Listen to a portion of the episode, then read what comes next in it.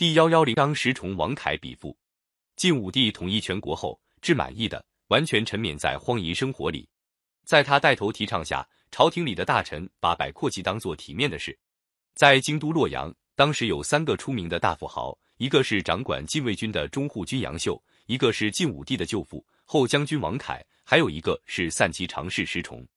杨秀、王凯都是外戚，他们的权势比石崇来的大，但是在豪富方面却比不上石崇。石崇的钱到底有多少？谁也说不清，这许多钱是哪来的呢？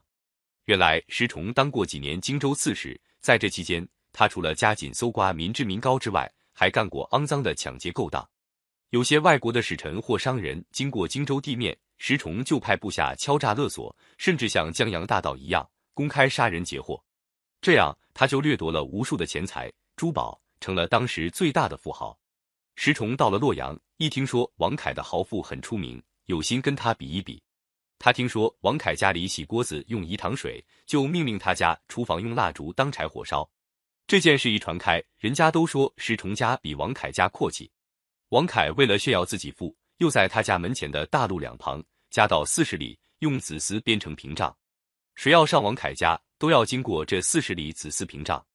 这个奢华的装饰把洛阳城轰动了。石崇诚心压倒王凯，他用比紫丝贵重的彩缎。铺设了五十里屏障，比王凯的屏障更长、更豪华。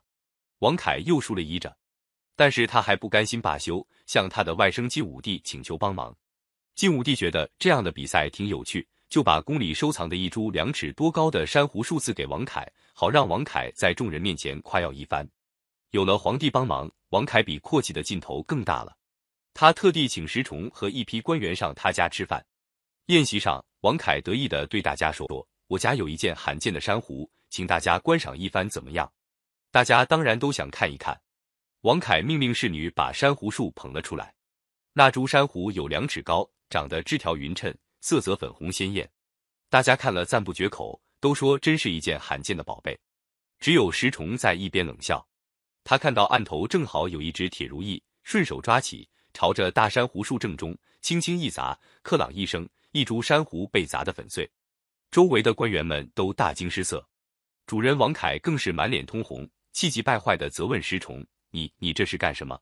石崇嬉皮笑脸的说：“您用不到生气，我还您就是了。”王凯又是痛心又是生气，连声说：“好，好，你还我来。”石崇立刻叫他随从的人回家去，把他家的珊瑚树统统搬来，让王凯挑选。不一会，一群随从回来，搬来了几十株珊瑚树。